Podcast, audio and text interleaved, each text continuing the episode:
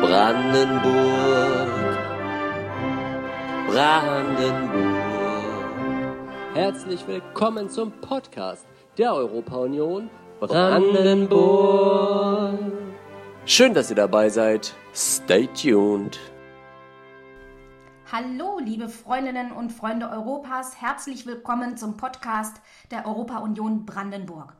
Heute sprechen Wolfgang Barlind und Mechthild Baumann mit dem brandenburgischen Staatssekretär für Europa, Jobst Hinrich Ubelode, über die EU-Ratspräsidentschaft. Ja, und äh, da freuen wir uns sehr, äh, dass Sie, äh, Ubelode, äh, sich bereit erklärt haben, für ein kleines Interview zur Verfügung zu stehen. Äh, ich würde gerne, wir würden gerne erst vielleicht das so in drei Sätzen sagen, mit welchem Ansatz Sie äh, diese Position, dieses Amt äh, des Staatssekretärs übernommen haben. Vielleicht können Sie das in ein paar Worten zusammenfassen.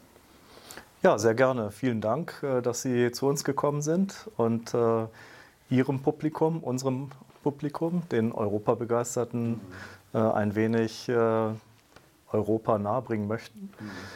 Sehr gerne stehe ich Ihnen zur Verfügung. Mein Name ist Jobst Hinrich Ubelode. Äh, seit November bin ich äh, Staatssekretär für Europa im Land Brandenburg und ganz wichtig Beauftragter für die brandenburgisch-polnischen Beziehungen im Land. Ähm, sowohl die Aufgaben des Europastaatssekretärs als auch die Beauftragung sind wunderbar hinterlegt äh, im Koalitionsvertrag, wo ich ein, wo die regierende Koalition wirklich einen wunderbaren Aufschlag gemacht hat äh, und äh, viel Spielraum lässt, äh, um hier die Dinge voranzubringen. Äh, ich persönlich äh, bin in der Brandenburger Verwaltung groß geworden, äh, war als Justiziar im Verkehrsbereich als Grundsatzreferent und als Abteilungsleiter in Grundsatzangelegenheiten tätig, habe viel mit der Eisenbahn zu tun gehabt, ganz wichtig auch in Bezug auf die grenzüberschreitenden Verkehre. Äh, und äh, ja, seit November äh, hier Staatssekretär im Europaministerium.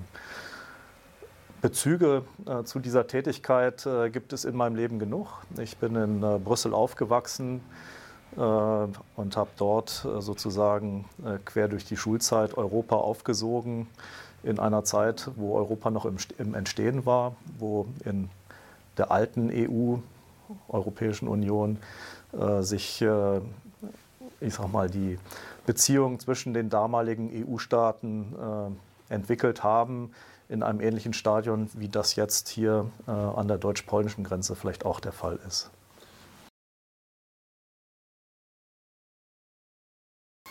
Ja, Herr Oberlode, da sind wir ja mittendrin äh, bei den Fragen, die wir uns mal überlegt haben. Äh, und zwar, die erste ist, was ist das denn überhaupt? Wir wollen ja auch über die deutsche Ratspräsidentschaft sprechen. Und was hat das Land Brandenburg damit zu tun? Wir hören vieles im Fernsehen, sehen wir einiges, aber was ist das? Die Bürger und Bürgerinnen fragen sich, ja, was ist denn das? Hat das was mit Brandenburg zu tun? Ja, erstmal zur Ratspräsidentschaft. Ähm, der Rat der Europäischen Union auch Ministerrat genannt, äh, ist eines der wichtigsten Organe in der EU. Wir haben auf der einen Seite die Kommission mit der Kommissionspräsidentin von der Leyen. Das ist sozusagen die europäische Regierung, die Exekutive. Und äh, der Ministerrat und das Europaparlament bilden die Legislative in Europa wobei der Ministerrat äh, sozusagen die Länderkammer ist. Mhm. Ähm, hier sind die EU-Mitgliedstaaten durch ihre entsprechenden Fachministerinnen und Fachminister vertreten. Nicht zu verwechseln mit äh, dem Europäischen Rat. Der Europäische Rat, dort treffen sich die Regierungschefs. Äh, dort ist ein Vorsitzender auf zweieinhalb Jahre gewählt. Das ist zurzeit der Belgier Michel. Und auch nicht zu verwechseln mit dem Europarat, äh, wird auch gerne verwechselt, weil es so ähnlich klingt. Aber das ist eine ganz andere internationale Organisation, die sich äh, zum Beispiel um Menschenrechte kümmert. Ja, jedes Halbjahr äh, hat ein anderer EU-Mitgliedstaat die Ratspräsidentschaft inne und Deutschland jetzt seit dem 1. Juli. Weil ein halbes Jahr sehr kurz ist, ähm, hat sich eine Regel herausgebildet, ähm, dass sich drei europäische Staaten, die in der Ratspräsidentschaft aufeinander folgen, zusammentun zu einer sogenannten Trio-Ratspräsidentschaft.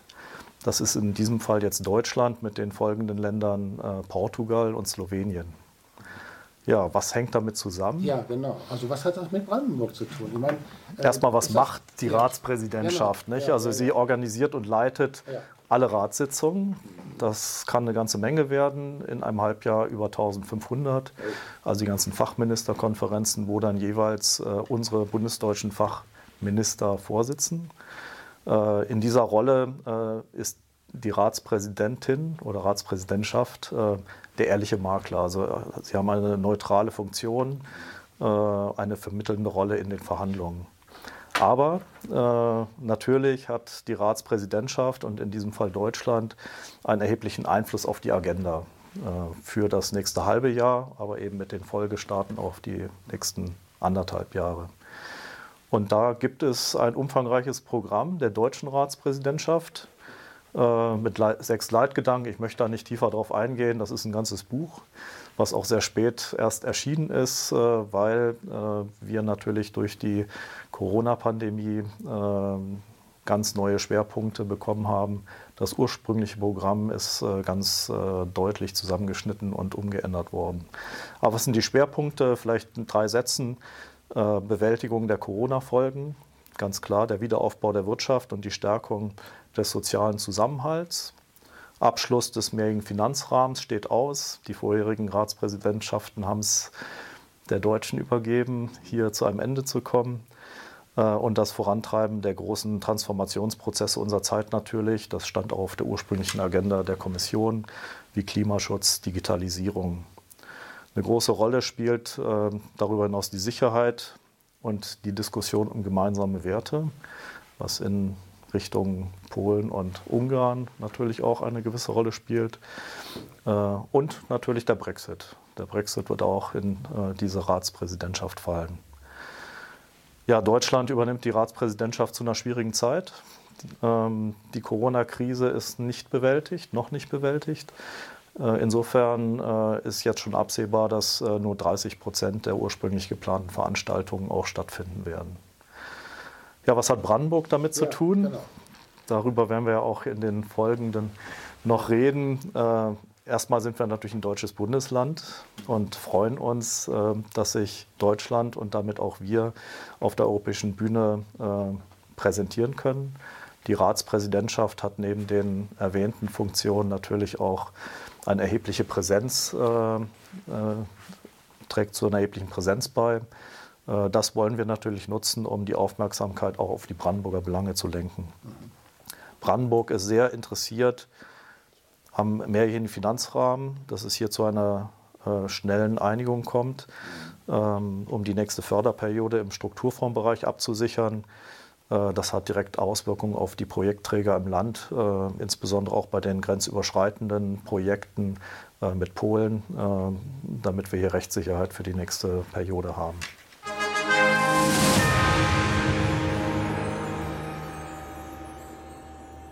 Diese Brandenburger Belange, die würden uns jetzt noch ein bisschen mehr interessieren. Also wofür kämpfen Sie für uns in Brüssel? die Bundesregierung vor allen Dingen sozusagen ähm, auf, mit der Bundesregierung auf den, auf den Weg geben? Wo wollen Sie äh, Themen dringend angesprochen wissen? Also unsere Forderung an die Bundesregierung. Genau. Ja, wir haben natürlich aus den beschriebenen Eigenheiten des Landes äh, klare Forderungen an die Bundesregierung. Ähm, ich habe es schon ein bisschen aufgezählt. Ähm, Im Rahmen äh, der äh, Strukturfonds, äh, da liegt natürlich äh, monetär das äh, Hauptgewicht, äh, befinden wir uns in einer sehr äh, heißen Diskussion in Europa, äh, schon vor Corona. Nach Corona wird es nicht leichter.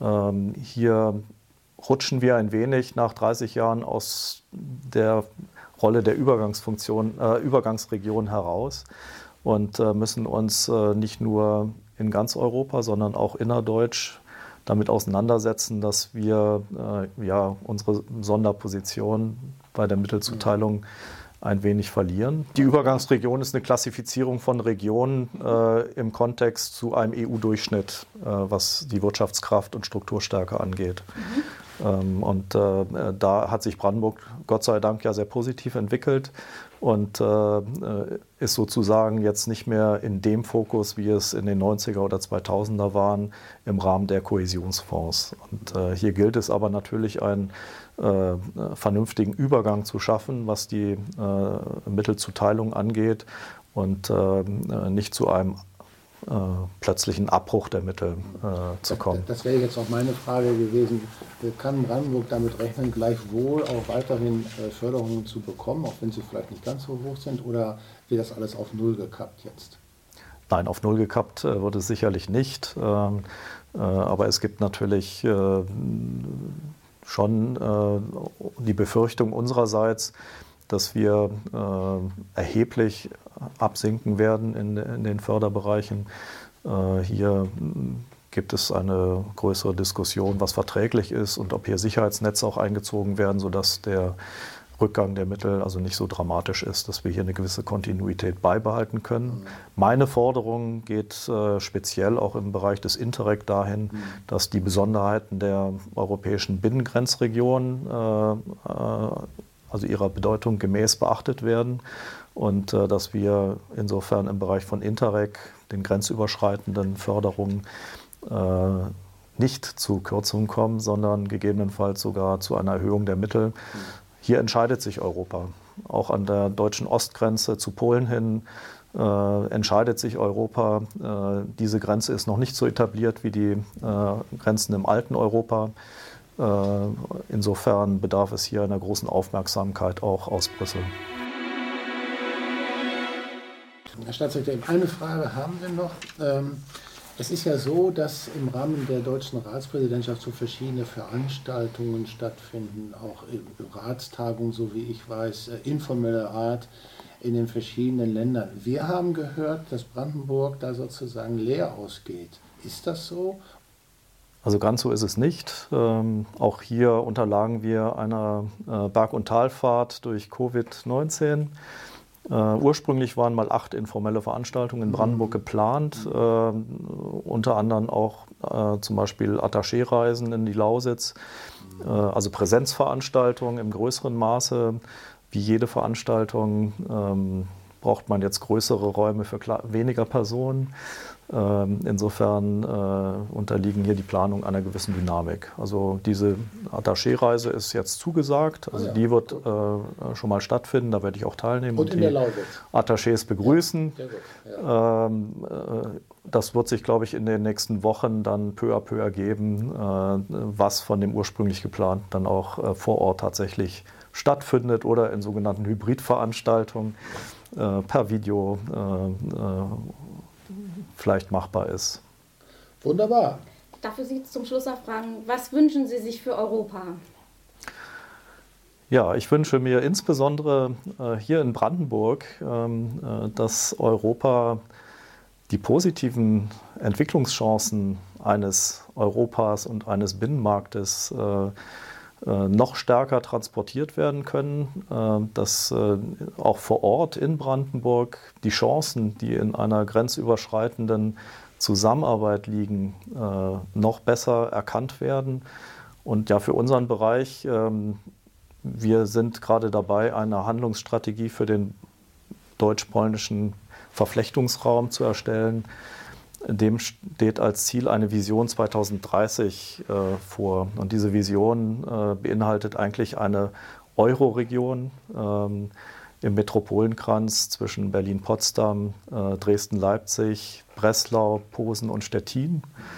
Und äh, ja, eine 360-Grad-Vision an ehemaligen nationalen Grenzen, ein Zusammendenken und damit eine große Stärkung von diesen Regionen. Das ist meine Vision auch für Brandenburg in einem geeinten Europa.